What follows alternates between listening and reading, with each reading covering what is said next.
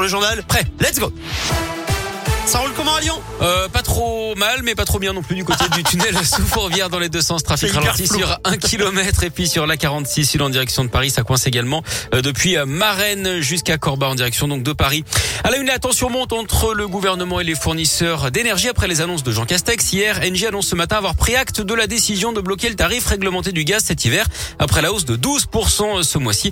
La hausse de l'électricité, elle sera plafonnée à 4% en début d'année prochaine. Les fournisseurs alternatifs grincent des dents il menace d'emmener l'État au contentieux. Le chef du gouvernement avait pourtant promis d'accompagner les distributeurs de gaz pendant cette période.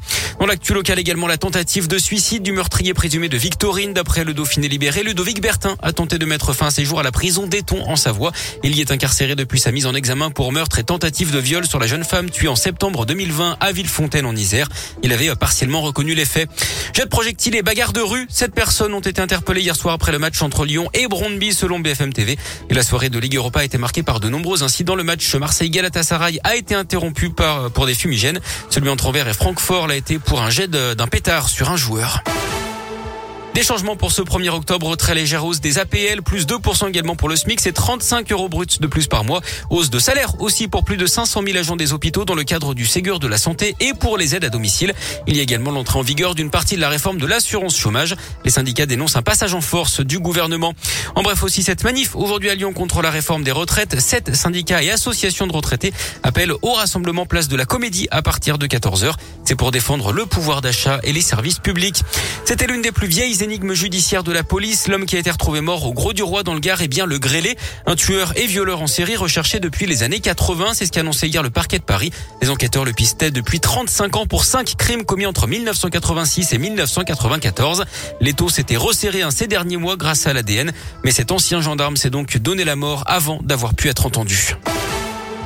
Du sport et du basket avec le retour de l'Euroleague à l'Astrobal ce soir. L'Asvel reçoit les Lituaniens de Kaunas à partir de 20h. En tennis, une belle surprise pour les amateurs dans la région. Richard Gasquet sera la prochaine tête d'affiche de l'Open international de Rouen.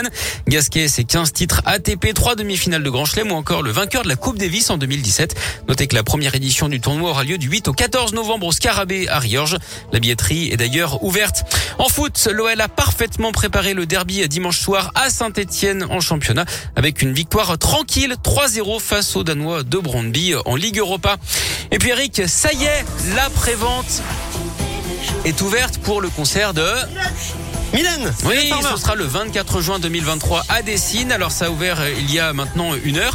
Si vous n'arrivez pas à acheter des billets ce matin, pas de panique. Hein. Il vous restera une solution. Ce sera lundi avec l'ouverture officielle de la billetterie. Ce sera dans tous les points de vente habituels.